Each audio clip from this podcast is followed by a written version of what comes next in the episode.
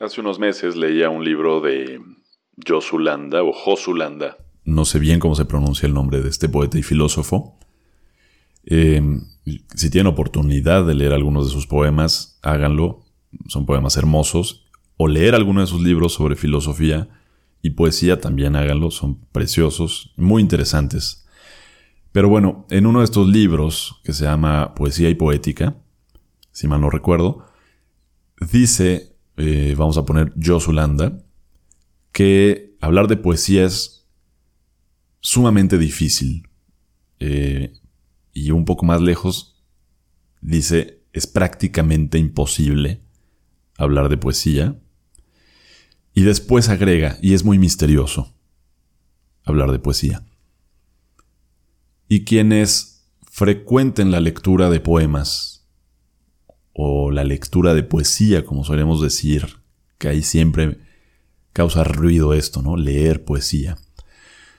Em, porque para quienes, repito, leen este arte, eh, que no es un género, para, para muchas personas no es un género, y yo suscribo esta idea, es un arte aparte. Em, leer poesía es así como ambiguo, ¿no? Es como si leyéramos una substancia y más bien lo que leemos son los poemas, que son estos objetos verbales, estos, estos rectángulos de tinta, ¿no? Eh, y a través de ellos, si bien nos va y si bien le fue al poema, y si todo se da como que en una conjunción de, factores muy misteriosos y muy aleatorios, pues podemos tener la oportunidad de acercarnos a la poesía, digamos, ¿no? Eh, pero repito, para quienes leen poesía con frecuencia eh, y como una actividad eh, que surge de la necesidad, no como un gusto, no como una, no como un pasatiempo, sino como una necesidad, pues sabrán por qué es, por qué Josulanda dice esto, ¿no? De, que es prácticamente imposible hablar de poesía y además muy misterioso hacerlo, ¿no? Eh, Casi siempre, eh, antes de leer un poema, precisamos una especie o una suerte de silencio muy particular. Y naturalmente, cuando terminamos la lectura del poema, de manera mental, ¿no? en, en la lectura del silencio mental, que decía José Emilio Pacheco, que es precisamente una forma de amor que solo existe en el silencio cómplice entre el poema y quien lee el poema, decía, esto es la poesía para mí. Eh, debí en un silencio también, ¿no? Después de la lectura, pero además me atrevo yo a agregar que el lector o la lectora debe poner otro silencio. No el silencio fatídico que ocurre al término de la lectura, ¿no? Es decir, llegamos al punto final, si es que lo tiene el poema, y se acabó. Eh, como cuando acaba la música, ¿no? Como cuando se acaba la, reproducción de la música y hay un silencio. Hay que poner un silencio ahí también, que es un silencio mm, muy misterioso, muy inextricable, muy, muy inexplicable, eh, en donde ocurre la posibilidad de que, digamos, el poema y las palabras del poema germinen. Y entonces exista la oportunidad de florecer algo, ¿no? Todo esto es así, pues muy enredado, ¿no? Para quien no acostumbre leer poesía, leer poemas, y es una cosa que creo que se va descubriendo con los años conforme uno lee y lee y lee poemas. Em, dice Cis Notenboom, este gran escritor holandés, escritor de viajes y un gran poeta también, por cierto, eh, Cis Noteboom, es como se pronunciaría en español, que la lectura de poesía es un oficio. Y no puedo estar más de acuerdo con esto. Eh, es cierto. Es un oficio. Se tiende a ver la hechura y la escritura de, de poemas, ¿no? Como el verdadero oficio. Y también lo es, naturalmente, que hay mucho que aprender a la hora de escribir eh, de escribir de manera artística. Lo mismo para una novela que para un ensayo, que para un poema. Em, pero en el caso de la poesía, que ahora pululan, ¿no? Los, los poetas de Instagram y, todo el mundo quiere ser poeta y yo soy poeta porque ya me publicó una revista tres poemas y bla, bla, bla. Em, sí creo que hay algo extra y, más difícil de conseguir que, con, otros, con otros géneros o con otras escrituras, ¿no? Eh, pero bueno, eso referente a la hechura o a la, o a la factura de un poema. Ya el simple hecho, entre comillas simple hecho, de leer un poema y de leer poemas y de volverse un lector de poemas, un lector de poesía, es eso, es todo un oficio. Es toda una chamba. Muy hermosa, por cierto. Muy demandante. Eh, y muy ambigua. Muy visceral de pronto, muy pasional. Eh, en mi caso, he llegado a odiar ¿no? la poesía, de estar leyendo poesía pues la amo tanto que la odio, ¿no? Y se vuelve esta relación ambigua y, ambivalente, eh, que, es algo que me da tanta vida que a veces me la quita también. Y entonces, bueno, es una aventura sin duda fascinante, pero repito, muy absorbente y, muy demandante, ¿no? Se hace un compromiso, decía Lawrence Ferlinghetti, debes estar eh, abierto a comprometerte con algo que no seas tú y que rebase los límites de tu persona. Eh, decía Ferlinghetti, hoy todo el mundo se compromete con hacer ejercicio, ¿no? Eh, para estar eh, no solo en mejor condición física y, no, tener una salud más, más óptima, sino para tener una apariencia y un cuerpo más deseable, ¿no? Y eso sigue siendo un compromiso con el yo.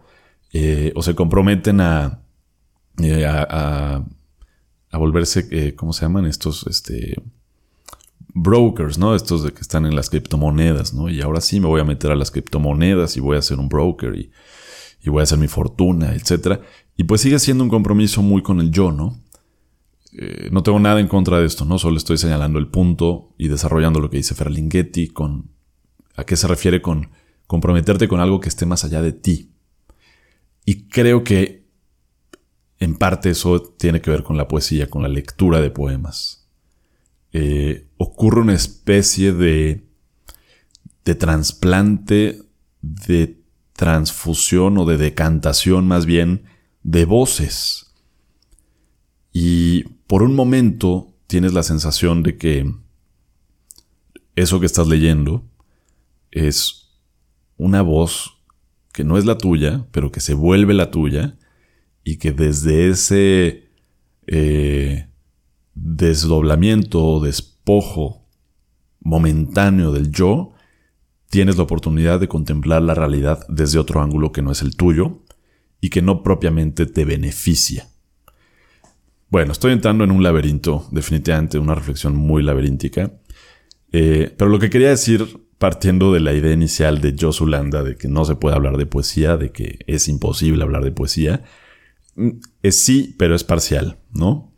Em, se pueden hablar de algunas cosas. Y creo que hay algunos aspectos que algunos poetas, sobre todo em, impulsados a finales del siglo XIX, ¿no? Como, como por Baudelaire y por Mallarmé, em, y después durante todo el siglo XX se vuelve como una especie de obsesión para los poetas intentar hablar de la poesía y de sus aspectos, ¿no? Como hacer una, especie de, de cirugía o de, o de intervención quirúrgica y desentrañar los misterios de la poesía.